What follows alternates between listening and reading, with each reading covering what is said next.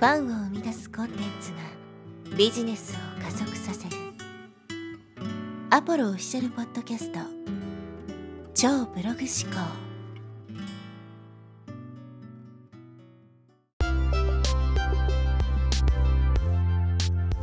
はい、えー、こんにちは、ポロです、えー、今日はですね、Facebook が衰退した理由というですね、テーマでお話していきます。ちょっといつもと趣向を変えてですね、えー、まあ僕のこう見解というか、今回はね、こうじゃないかなっていうのをまあ推測しながら話していきたいなというふうに思うんですけど、まあ、こうウェブマーケティングの世界でもね、もう Facebook は終わったみたいな話がよく出てくると思います。これは日本だけに限った話じゃなくて、海外でも Facebook is dead っていうふうにね、もう死んだっていうふうに言われているんですけど、だから、もう Facebook は時代遅れですよと、集客ツールとしてはもう使わない方がいいですよみたいなことを言ってる人が多いと思うんですけど、あの、確かにこう利用者っていう点で考えると、減ってるんですね。減ってるし少ないし、他のプラットフォームの方がいいんですけど、それは数だけを見てるからなんですよね。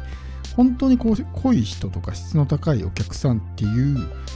量じゃなくて質の部分で見ると僕は Facebook はまだまだですねいけるなっていうふうに思うわけですね。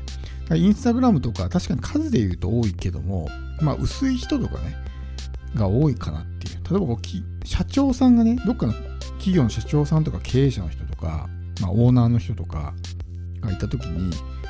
まだ Facebook はギリ見るんじゃないかなと思うんですよね。そういう人たちって。まあ、仕事とのつながりもあるしギリ見るんじゃないかなって思うんですけど、インスタグラムはあれも完全になんていうんですかね、こう娯楽なんで、そういうもうレベルの人たちって見ないと思うんですよ。だから数はね、確かにこう、まあ、インスタグラムって大衆向けのプラットフォームだから、いっぱいいるんでね、インスタはいいんだって言うと思うんですけど、質っていうところを見ると、実はそういう、例えば富裕層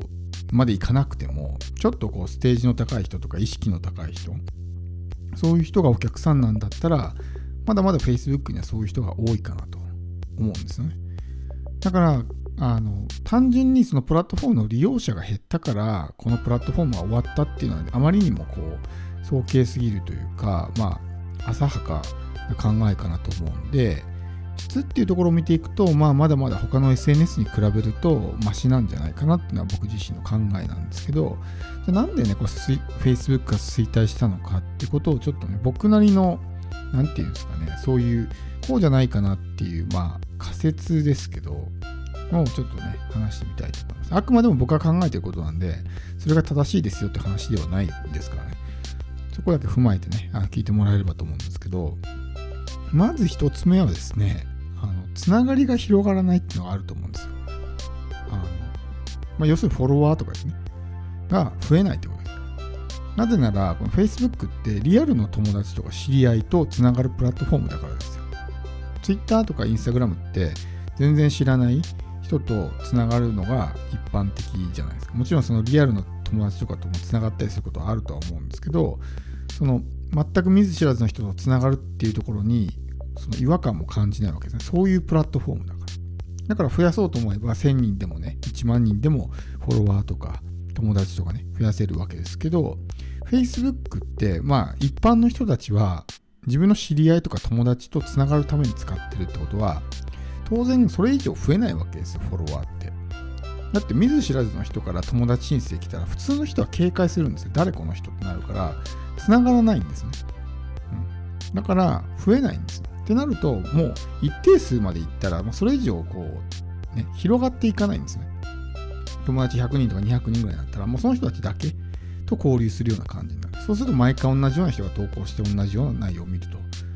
でなんか飽きたなって感じになるわけですね。コミュニケーション取るだけだったら、今だったら例えば LINE とかあるから、もうそっちでいいわけですね。わざわざそんな Facebook を介して、そういうやり取りする必要もないっていう風になると、もう同じ人たちとずっとこうただ交流するだけだと飽きてくるんですよね。最初はすごくね、懐かしい友達とかと交流できて、今こんな生活してるんだって日常がわかるからね、いいんですけど、それが毎回続くと、もうもういいよってね、あな分かった分かったってなるから飽きちゃうっていうのがあるのかなと思うんですね。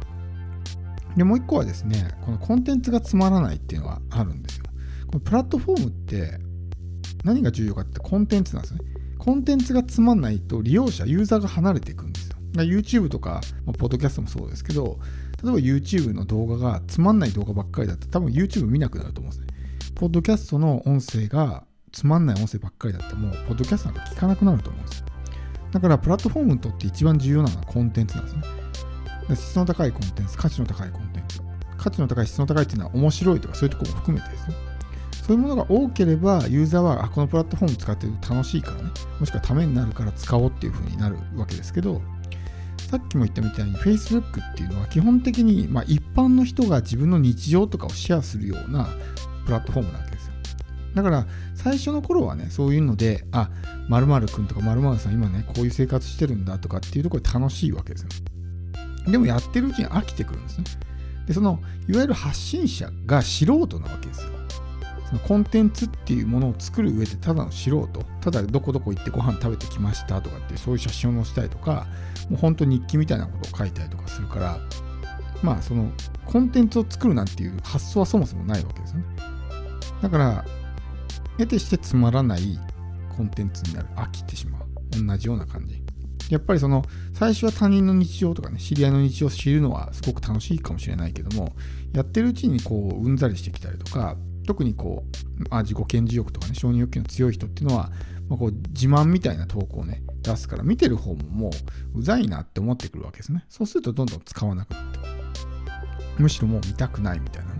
感じになったりとか、まあ、リアルであるがゆえにですね、自分の生活を覗かれてしまうみたいな、ちょっとした発信もどこで誰が見てるかわかんないっていう風になると、うかつなことは言えないしってなると、もう発信するのもやめようっていう風になったりとかね、するんですね。やっぱりそのつながりがあるがゆえに無視できない。誰かが投稿してたら、ね、あの、インスタとかツイッターみたいに匿名とかね、そもそもそんな関わりが深くなかったら無視できたものが、やっぱりその知り合いっていう、あるがゆえにもう無視できない。何か反応せざるを得なかったりとか、そういうところに疲れたりとかね、っていうのがあると思うんですよ。だからもうそもそも Facebook っていうもの自体のそのコンテンツが面白くないっていうところがあるし、やっぱそういう変に気を使わないといけない。まあ、バーチャル上とはいえ結局リアルの知り合いとつながってるからいろいろ気使ってしまったりとかっていうのもあるのかなと思うんですよね。で当然そのプロも発信してるわけです。僕たちみたいにこう情報発信をしてコンテンツをねこう投稿してるような人もいるんですけど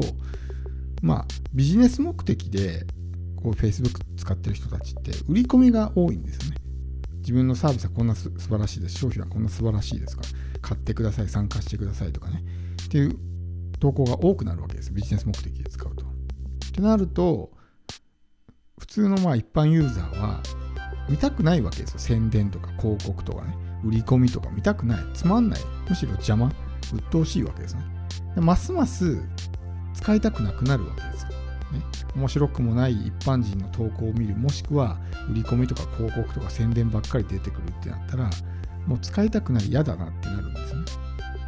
でも、例えば、インスタグラムとかでも当然ね、ビジネスで使ってるから、そういった投稿はあるんですけど、メインは例えば情報収集だったりとか、うちの嫁だったら、例えばレシピのね、情報とか、子育ての情報をインスタグラムで入手したりとか、あるいはインフルエンサーとか芸能人とか、そういう人をフォローして、そういう人の発信を楽しむみたいな、そういう楽しみ方があるんですよ、インスタグラムはね。あるいはインスタグラムってもともと画像を投稿する、写真を投稿するためのプラットフォームなので、そういう画像とか写真を見て楽しむみたいなね、そういうこともあるんですよね。